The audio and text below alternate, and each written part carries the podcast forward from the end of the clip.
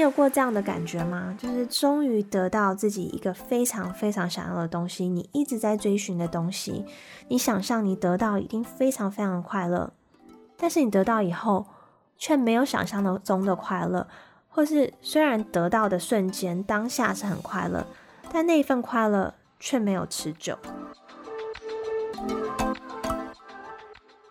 嗨，大家好，我是李静蕾，欢迎来到沉浸时间。今天我们要聊的是人生的意义究竟是什么？你以为会让你感到快乐的事情，真的会让你感到快乐吗？我一直觉得这话题很有趣，因为我们人生当中好像就是一直不断的在追寻，追寻一个目标，再追寻下一个目标，好像永远都达不到一个终点。小时候我们会认为说。只要我们取得好成绩，我们一定就会快乐。如果我们考进好的学校，我们就一定会快乐。在接下来理所当然，我们只要找到一个好的工作，我们就会快乐。但找到好的工作以后，我们就想要找到我们梦寐以求的工作，我们可能才会快乐。我们甚至可能认为，我们只要更受欢迎、更有钱、更有社会地位、拥有更多东西、更成功，我们就会更快乐。但是，这其实是我们大脑的一个错误的认知。快乐其实跟发生在我们身上的事情，并没有太大的关联。所以，这是 Lori Santos 教授在耶鲁大学创校三百多年来最热门的一堂课，叫做《幸福的科学》分享的理论。很有趣的是，有一个人赢得了七亿美元的彩券，他当下觉得很快乐。但研究显示，半年以后，他的快乐值是跟他赢得彩券之前是一样的。他并没有因为赢得彩券而变得更快乐。那另外一个研究是，有一个人失去他的双腿，他以为他会很难过，但其实半年以后，他的快乐值也是跟车祸以前一样。所以，我们的大脑会因为直觉的一个偏见，会让我们想要去追求一些特定的目标。例如，我们需要更有权势啊，更有钱，更好的成绩，让我们误以为我们得到某样东西，我们就会变得更快乐，人生就会圆满了。但其实，我们的大脑会误判事件对我们快乐的影响。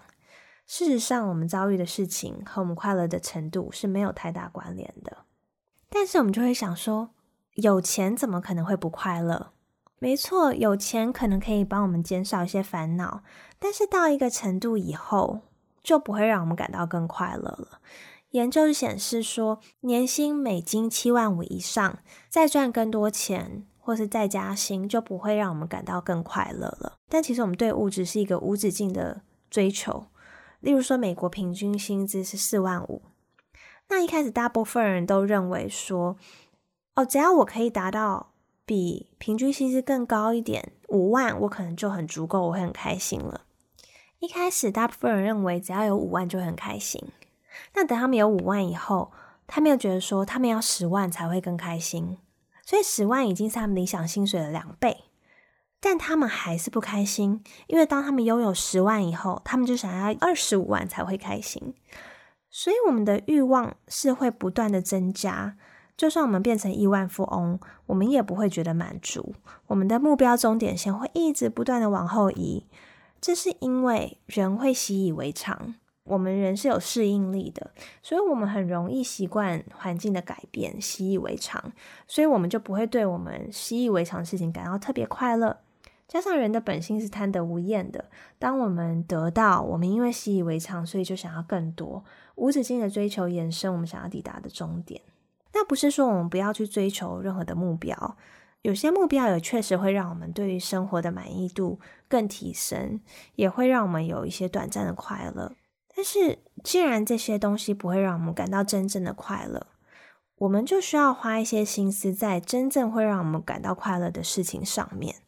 那研究显示，最让我们快乐的事情，就是我们的心境和每天持续保持快乐的决心。就是如果同样是半杯水。你可以乐观的看到你你是拥有半杯水，而不是悲观的看到你只有半杯水。这就是你快乐与否的关键。那研究显示，最让人感到快乐的，就是能够享受当下，好好的感受每一个瞬间。夏天当冰淇淋碰到舌尖的瞬间，在山中呼吸到新鲜空气的那个瞬间，就是好好享受每一个人生的当下的时候，这些生活中的琐碎事情，才是会让你感到真正的快乐的事情。那所以，我们不是说不要去追求目标，而是我们在追求这些目标的过程当中。必须要能够有享受生活和享受这个追寻的过程的能力，因为人生是旅途，不是终点。大部分的时间，我们都是在一段旅程当中。那如果在追寻的当中，我们永远没有办法感到满足跟快乐，那我们人生大部分的时间都是不满足跟不快乐的。这让我想到近年来我很喜欢的一部 Pixar 的动画电影《Soul》。灵魂急转弯。电影男主角 Joe Gardner，他是一个中年的兼职音乐老师。他一直都活得不是很开心，因为他在学校一直无法成为正式被聘雇的老师。他也一直没能完成他想要成为爵士钢琴演奏家的梦想。他把他全部的时间跟精力都专注在追寻他这个梦想上面。他一直追寻这个梦想，是因为他认为他只要达成这个梦想。他才会感到快乐和满足。那有一天，他透过很多很多的努力，他终于获得了一个千载难逢的机会，就是跟他的偶像一起同台演出的一个机会。他当时欣喜若狂，非常非常高兴。但他却在前往演出的路上，不小心掉进路边失空的一个大洞里面，然后陷入昏迷。听到这里，你可能会觉得说。哇，好可惜哦，就差那么一点点，他的人生就圆满了。那就在这个时候，他也是觉得自己原本就快要实现他的梦想，就这样死掉的话太可惜了，所以很渴望能够重返人间，完成他的梦想，所以他就灵魂出窍了。那经过一些努力，就就如愿返回了人间，他也完成了这个梦寐以求的表演，但他却发现自己。竟然没有想象中的快乐和满足，他很失望的说：“我为这一天等了一辈子，我以为这一切会不同，但是为什么好像也没有什么不一样？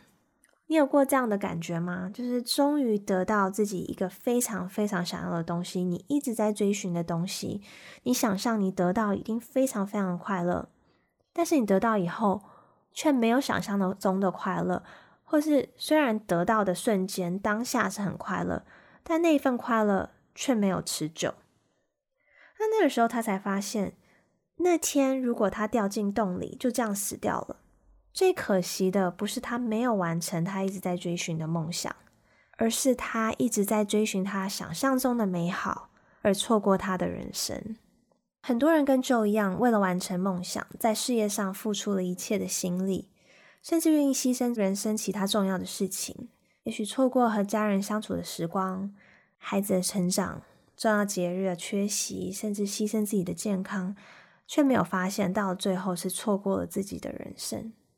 像我记得我曾经也是在这样子一个状态里面，那时候在纽约的时候，当时我最专注的事情，我认为我最重要的事情，就是拿到我心理学研究所的文凭。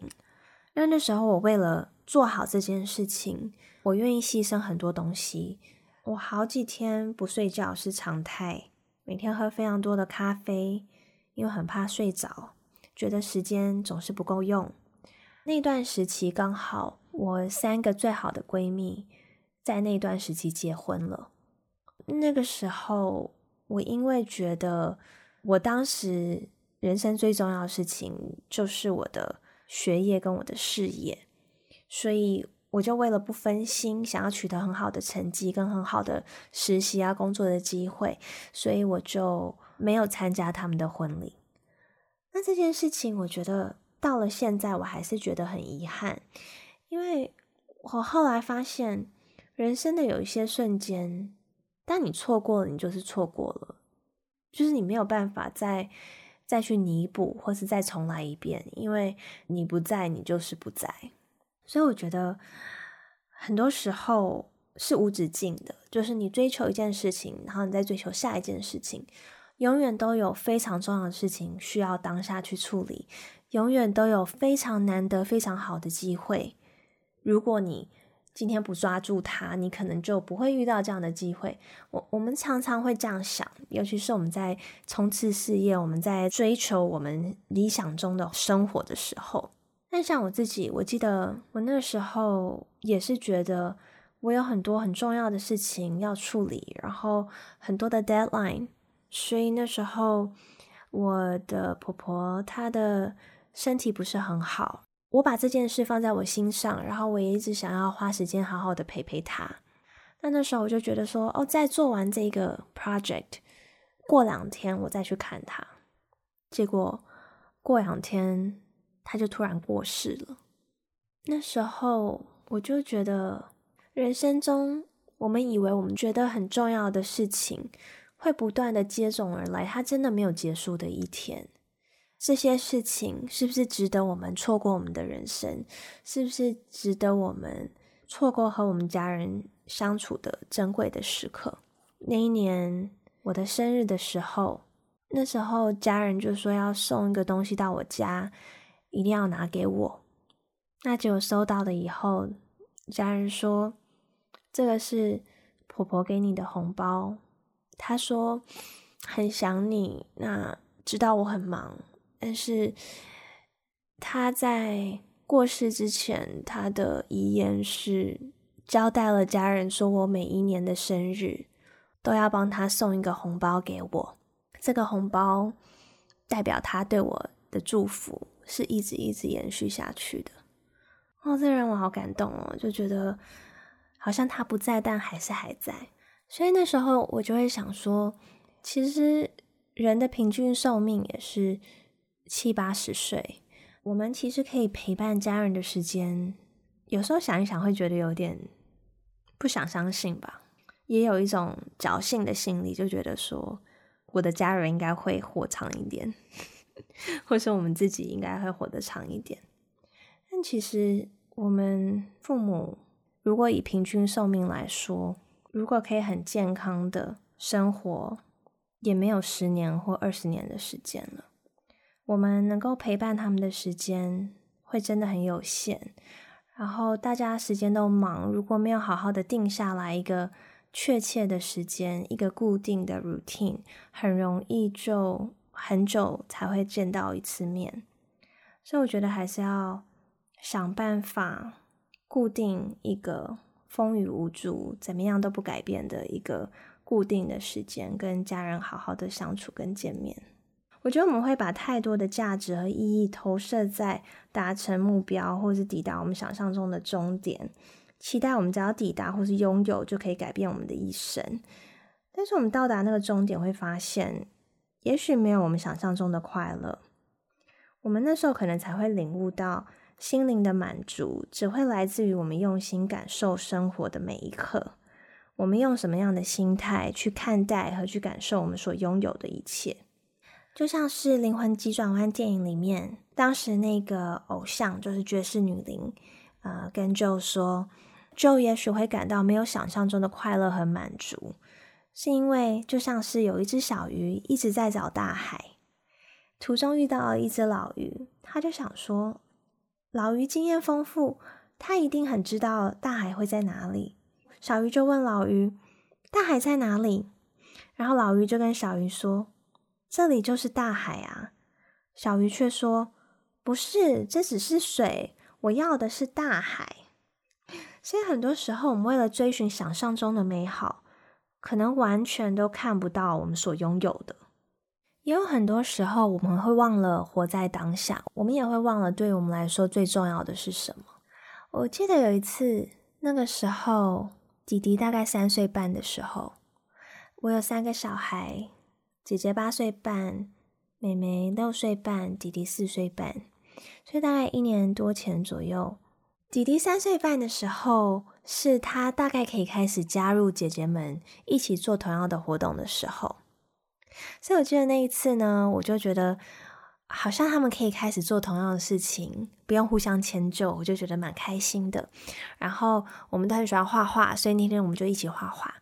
那是因为没有什么事前准备，就是突然开始画画，所以我也没有特别帮弟弟准备一些特别的东西，我们就是让他直接加入我们这样子。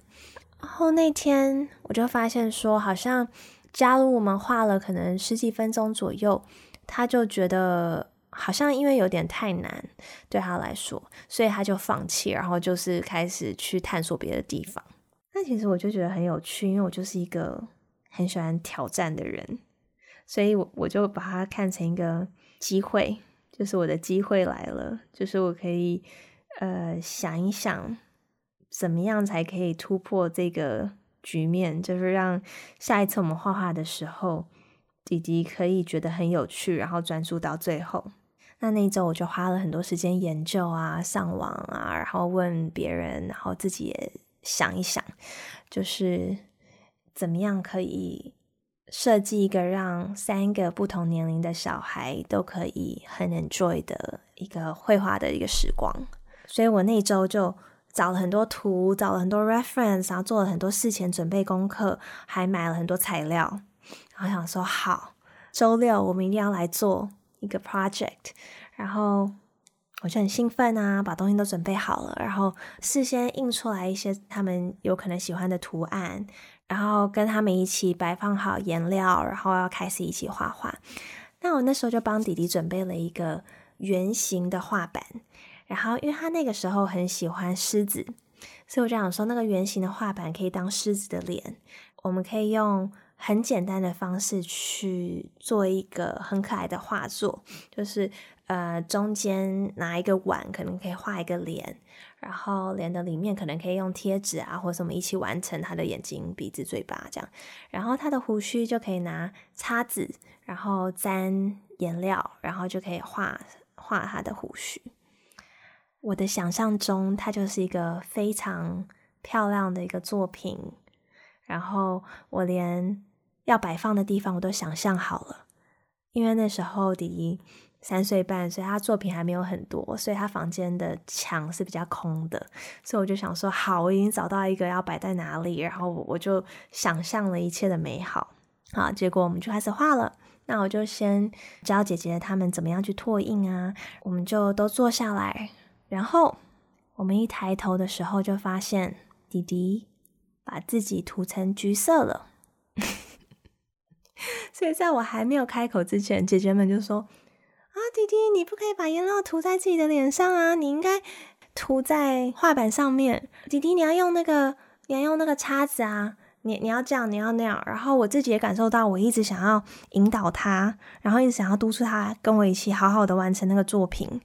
然后我就感受到我内心开始有一点不耐烦，但我非常快就感受到我这种细微的感受，所以我就立刻反省，然后立刻就想说：现在弟弟笑得这么开心，他乐在其中，他很快乐。然后我们确实也就是玩的很开心，所以重点应该是在我们玩的这个过程，而不是我们要完成这个作品。还好有这个转念，就发现说，人生其实它就是一段旅程，而不是终点。所以有时候我们真的必须要去思考，说什么才是对我们来说是最重要的。那当下我就意识到说，其实我最想要的就是一个欢乐的、高品质的陪伴的一个亲子时光。转了这个念以后，我就发现，居然有这样子的念头，却带我们到。更美好的地方，就是意想不到，说这一次的画作就变成我们的一个很特别的回忆。它原本只是一个普通的画，但是因为有这个过程，然后最后弟弟就是把自己整个涂成橘色，然后呃椅子啊、地上啊、桌上全部都是，然后结果就索性在他脸上就画了胡须。后来我们等他玩完以后，我们还是有好好完成那个作品，所以那个作品现在就变成一个。有很深刻回忆的作品，它就不是一个只是一个日常的画作，反而赋予它一个特别的意义。所以有时候错误或者是意想不到的一些突发的状况，也许会带我们到更美丽的地方。就像是我们去旅行的时候，有时候就会想要把我们的行程排得很满，然后可能说一点到两点要去看歌剧啊，四点到五点要去哪一个博物馆，然后六点一定要去哪一家非常非常难订的餐厅啊。但是如果我们因为一些突发的事件，却没有看到我们要看的景点，或做到我们预期想要做的事情，我们可能会跟我们的旅伴去吵架，或不开心啊。但其实，你选择跟一个旅伴去一个地方，重要的是你们一起体验当下的那个感受，跟在一起去玩的感觉。所以，其实你们之间的关系才是最重要的。那有时候我们为了一些所谓的目的地跟终点，跟我们的一些目标。而愿意牺牲整趟旅程沿途的风景，所以其实有时候人生不会照着我们剧本走，可是我们就是要 let it be，就是可以去跟着那个生命要带我们去的地方。也许我们会去到那里，会觉得有不同的收获，也许会成为一段美好的回忆。所以我现在如果去一个地方，然后很多东西没有看到，有什么事情还来不及做，我就会觉得。其实留一点遗憾，我才有可以再回去那个地方的理由。我反而就不会因为留有任何遗憾而觉得好像缺乏了什么。那说到旅行啊，我觉得 Lori Santos 的那个幸福的科学课，其实有一个很有趣的科学研究，也是让我觉得蛮意外的。就是相较于买东西，购买经验。例如说去旅行，或是看一场秀、一个演唱会、参加一个活动，反而会让我们感到更快乐。而且，相较于真正参与那个活动，我们在期待、等待的时刻，居然比我们正在当下感受的时候感到更快乐。而且，我们期待的时间越长，我们感到更快乐。所以，这是不是很有趣？所以我们要提早买机票，我们要提早规划，因为让我们快乐的不是实际得到，或是拥有，或是正在进行这件事，而是当我们在等待，当我们在期待，当我们很 looking forward to 这件事情发生的时候，所以我们提早购票，我们要预购。然后提早买票，提早规划，是为了可以延长我们快乐的时间。所以以后如果我们要去旅行，或者是你要去参加任何的活动，或者你花钱买任何的经历，一定要记得提早的规划。比如说提前半年，然后你就可以半年前开始分享啊，然后或者是去搜刮任何跟这趟旅程。有关的事情啊，可以到了那边可以去做的事情、去的地方，或者行前做的准备，这些过程会是你最快乐的时候。那说到买东西也很有趣，就是呃，你会觉得如果你花钱在自己身上，还是花钱在别人的身上，你会比较快乐。所以原本很多人都预测说，把钱花在自己身上，自己会感到更快乐。但其实研究结果显示，当我们把钱花在别人身上的时候，会比花在我们自己身上更让我们感到快乐。就像有一个人原本买了一件很昂贵的裙子给自己，但后来上了那课以后，就决定说，嗯，他想要把这个裙子送给他的姐妹。结果那个幸福的感觉，就是几个月后他还深深的感受。所以，当我们可以分享我们所拥有的，反而会让我们觉得更快乐。所以研究显示，很多事情都可以让我们感到更快乐。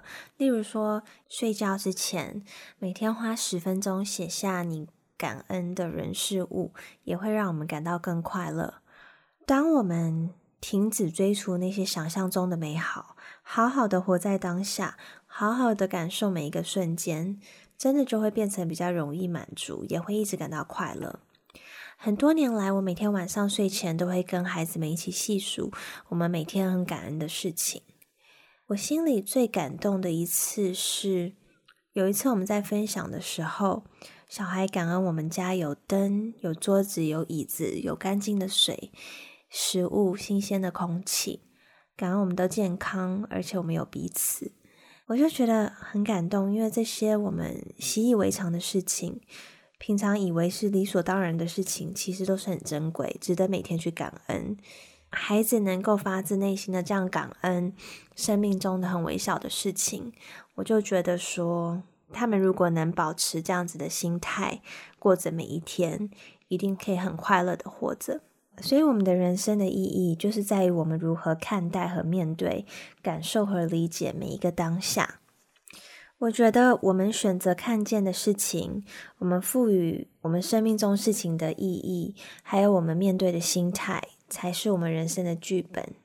所以每一件事情，其实当它发生在我们生命里面的时候，我们可以把它活成天堂，也可以把它活成地狱，那都是我们的选择。所以我们的人生追求的到底是什么？那如果我们追求的是快乐的话，我们就要去思考。什么事情会让我们感到快乐？什么事情不会让我们感到更快乐？今天想要分享的一句话就是：人生是旅途，不是终点。好好感受生命中那些看似微不足道的瞬间，不要为了想象中的美好错过了你的人生。有一天你会发现，那些生命中的小事才是人生中的大事。感谢你今天的收听。如果你喜欢今天的内容，请帮我按下订阅，然后分享给更多的朋友。我们下周见，拜拜。